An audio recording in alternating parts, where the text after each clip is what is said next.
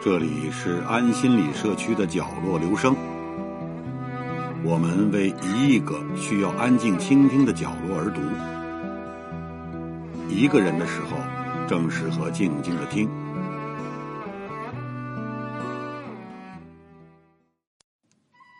陶渊明在《归去来兮辞》里说，他要去做官，因为做官会有一块田，田里可以种糯米。糯米可以酿酒，他是因为这个目的去做官的。彭泽去家百里，公田之利，足以为酒，故便求之。到彭泽做官，可以有一块公田，收获的粮食足够酿酒。极少日，倦然有归语之情。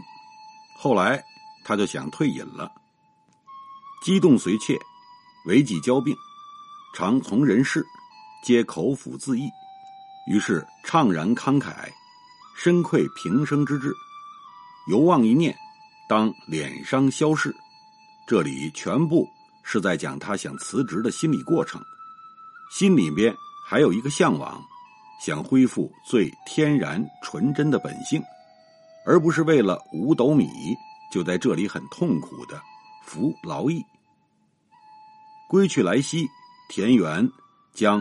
芜湖不归，是说田园快荒芜了，怎么还不回家？我常常觉得这是文人的美化，大家不要以为他回家就是去种田了，他绝对不种田，因为他不会种，顶多是雇人来种。我很多朋友常说在台北做事有多不开心，要到台中去养猪，我说。你就是到了那里，也不是自己养猪，这只是文人理想化的世界。既以为心为形役，这又说到了影与形。陶渊明要把心解放出来。我们的精神渴望自由，可是我们的肉体却在奴役心灵。当你每天穿着正装，讲一些不想讲的话，开那些不想开的会的时候，就是。心为形役，我想，《归去来兮辞》在今天仍有意义。在任何社会、任何时代，都会有心灵被捆绑的时候。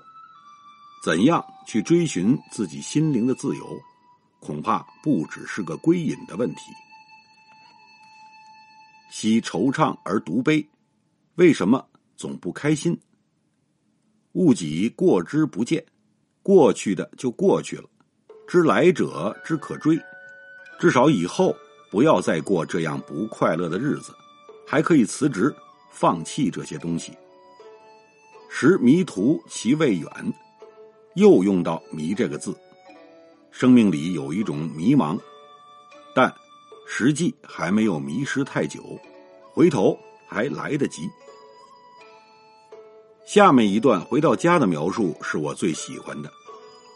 乃瞻恒宇，载心载奔，这里表达的是看到自己的家的那种快乐。三径就荒，松菊犹存，院中的小路荒芜了，可是松树、菊花还长得不错。携幼入室，有酒迎尊，拉着小孩子的手进到房中，酒已经倒好了。饮壶觞以自酌，面庭科以怡言。他开始倒酒自饮，在房间里看到庭院中的树木长得非常好，感到很开心。这是属于陶渊明的真正喜悦。这个家不是形式上的家，而是心灵的家。以南窗以寄傲，靠近南边的那扇窗，寄托傲然的心情。审容膝之易安，这不大的地方更能让人心安。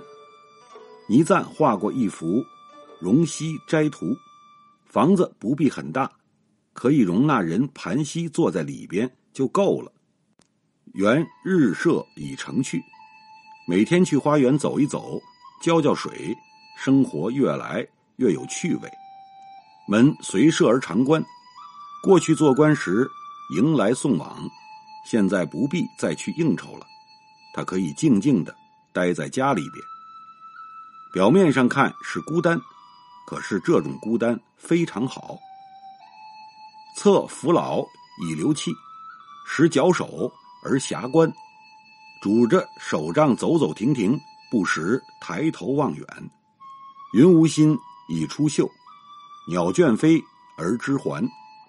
很多人都把这两句当作警句。山里边的云因为无心，所以自然流动，是美的。鸟在外面飞久了，疲倦了，自然就会回来。一切都在自然规律当中。一乎，欲行宇内复几时？这里又出现了魏晋时代对生命的虚无感。人的身体究竟可以在宇宙中存在多久呢？何不违心任去留？为什么要去计较官场的东西？何不让自己自由？高兴去就去，不高兴去就不去。富贵非物愿，地乡不可欺。官场的富贵和权力都不是他真正希望的东西，也不指望得道成仙。怀良辰以孤往，或执杖而耕子。回到农业，回到个人的孤单。登东皋以书啸，临清流而赋诗。走到山上，放声长啸；到河边，好好吟诗。聊乘化以归尽，乐夫天命复奚疑？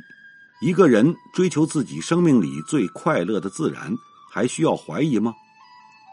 陶渊明。表达的是一个人生命的自我解脱，对文人产生了非常大的影响。《桃花源记》和《归去来兮辞》的重要性，在于今天我们还能从里面得到对生命解脱的期待与向往，这也是魏晋文学对后世的最大贡献。我们每一个人都不可能离开群体职业，可是如果。你能有一个心灵的桃花源，能有一天望路之远近，其实就够了。归去来兮辞是说，有一天你能觉得田园将芜湖不归，也就够了。以我的人生阅历，大部分人只会离开几天，这是一种心灵的调剂，是生命的暂时出走。《桃花源记》和《归去来兮辞》都在鼓励生命的出走，但不是永远的出走，而是将出走作为回来时更好的基础，远离被奴役的状态。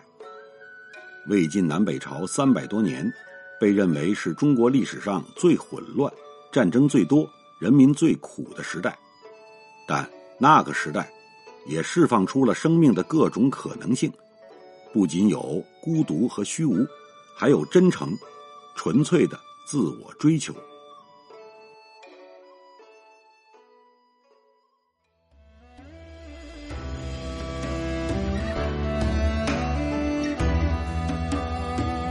以上为您朗读的是选自蒋勋先生的一篇文章。谢谢来自每个角落的慧心倾听，请记住这里。我们在一起呢，咱们天天见。